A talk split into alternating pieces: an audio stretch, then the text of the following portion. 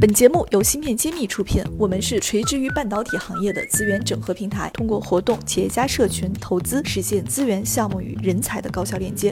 关注芯片揭秘公众号，我们与你共创国潮新生态。欢迎大家收听芯片揭秘，我是主持人幻石，我是谢志峰。呃，今天呢，我们会带来广州的最前沿的一个新的进展，因为上周广州发生了两件大事情。第一件事情就是我们之前在节目里报道过的粤芯半导体，他们迎来了主体工程的一个非常大的节点，叫做主体产线的封顶。那么这也预示着粤芯投产的。步伐越来越近了，那我们先聊聊这个大新闻，还有一个大新闻，我们稍后再讲。呃，那谢院长，请你从这个消息里边来帮我们解读一下，你觉得这意味着对我们产业界，包括公司运营上面来说，有什么样的一个解读吗？好的，其实广东省是一个大省，也是经济最发达的省之一。那么他们有很多很多应用，这个系统的应用，各他们需要用很多芯片。但很奇怪的就是说，过去四十年改革开放四十年，他们并没有一个全国领先的，是三十呃十十二寸的这样一个生产线。那么今天，呃，广州粤芯能够有这样一个进度，如果按照计划，他们是略略有提前，明年上半年就可以量产，这非常让人高兴的。这预示着这个广东省甚至。粤港澳大湾区会有大的发展。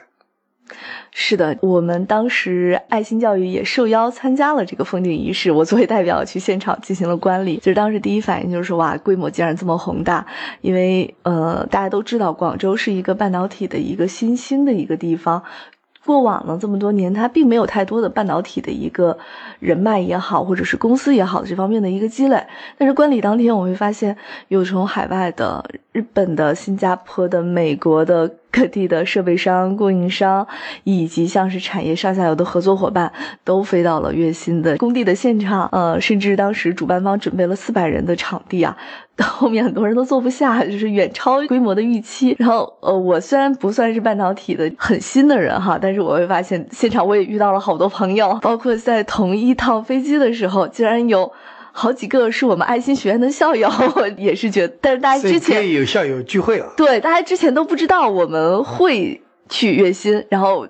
但是到了之后，发现我们竟然是同一班飞机。然后到了酒店之后，哎，发现还有好几个行业里边的专家。我变成了一个产业的聚会，校友的聚会。是的，就会变成了一个产业的聚会。大家觉得这里都是老朋友、老熟人。那么第这方面，我的感受最大的就是我们月薪的这个团队的凝聚力和产业的号召力，果真是远超我们大家的预期的。因为很难想象，你就是在上海去开一个这样的活动，未必都能到这么多人，反而是广州没有任何基础的地方。还能凝聚这么多人，这是给我一个很直观的一个感受。是的，也很可惜我没有去。下一次我有大的活动，我一定得去。这次是和另外一个活动撞车了。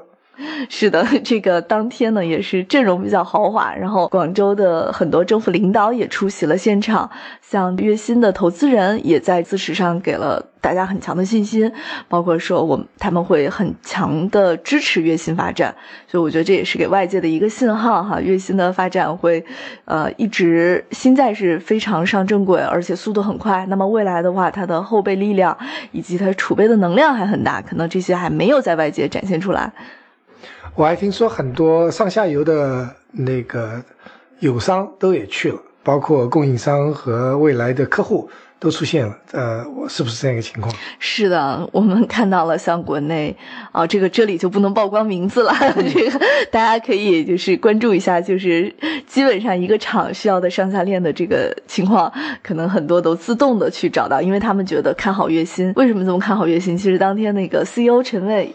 陈总他也做了一个解答，嗯，他说，呃，很多人觉得，呃，这里说很中国今年也建了很多厂嘛，但很多厂也有一些不靠谱的情况，有一点政绩工程的性质。但是我们月薪，他说我们月薪是非常靠谱的，很多投资人也会觉得，看了我们的分析，看了我们的这个技术的切入点，会觉得我们是踏踏实实、尊重市场逻辑，想去正常的赚钱盈利的一家。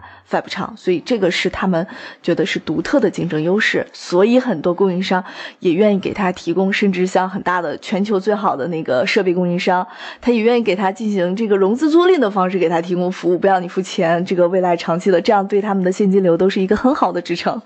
月薪的发展值得期待。芯片揭秘栏目组现将每期音频整理成文字，并在公众号发布。想获取文字版内容，请关注公众号“茄子会”，更多精彩等着你。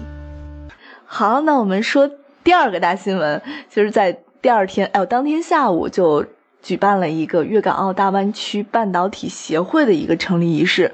实际这个事情的信息量是很大的，嗯，那请谢院长给我们再解读一下。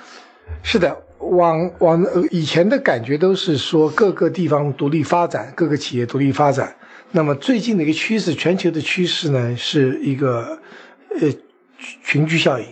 那么我们很很清楚知道，原来我们叫珠海呃这个呃那个珠江三角洲，其实现在有个大名称叫粤港澳大湾区，也就是有广州，然后有深圳，再加上香港、澳门的力量。这就是非常强大的，因为我们都知道香香港的那个金融市场是非常发达。还有珠海，珠海，嗯，对。那么香港的金融是非常发达的，但科技这方面呢，他们虽然有很好的大学，香港科技大学世界一流的，但是他们有产业不发达。那么珠海、深圳、广州产业是非常发达的。那么这样子，这是五个地方能够在一起发展的话，我感觉到未来的这个集成电路的一个新高地啊，就要起来了。对这几个城市，实际优势互补的能力是非常强的。嗯，比如说像珠海，可能一直不再被我们外界很熟知。实际上，它珠海的集成电路的设计服务一直是他们重点发展的企业这个行业啊。珠海还有格力呢。哦，对的。对呀，这个我们说五百亿做芯片的这个故事是从珠海开始。其实珠海原来有一家非常有名的设计公司。那么那家公司是珠海的核心，其实珠珠因此而出现了很多好的设计公司。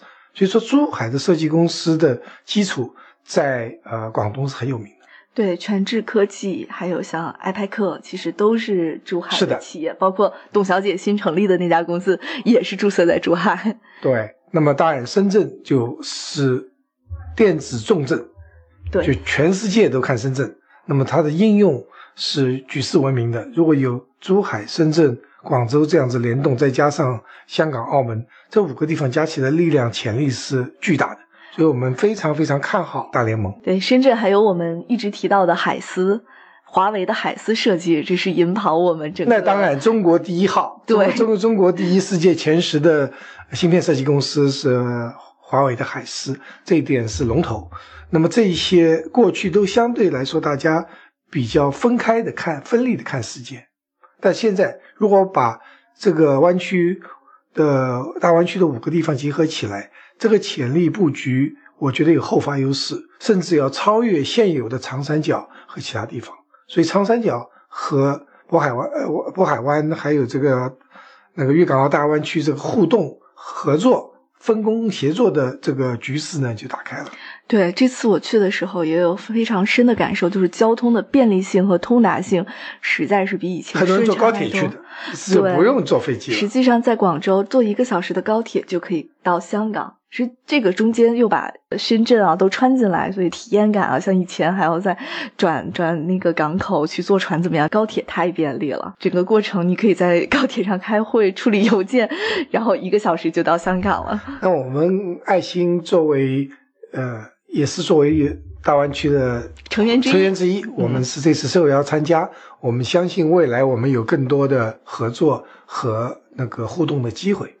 对，尤其是他们主张说，第一个阶段是以人才的培训为主要的切机点，所以我想大家也可以去关注方向的一些的布局，包括像澳门有非常好的模拟设计的这种这个教学的一个基础，所以这些都是我们未来的一些企业，尤其是做模拟设计的企业可以去关注和应用的资源。好，我们想我们让我们一起来为我们中国这个未来的芯片发展做贡献，而这里我们相信这个一张白纸。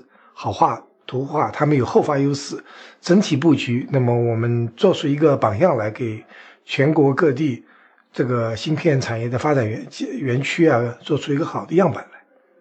我们非常期待。好，好，本期就是这样，谢谢大家，下次再见。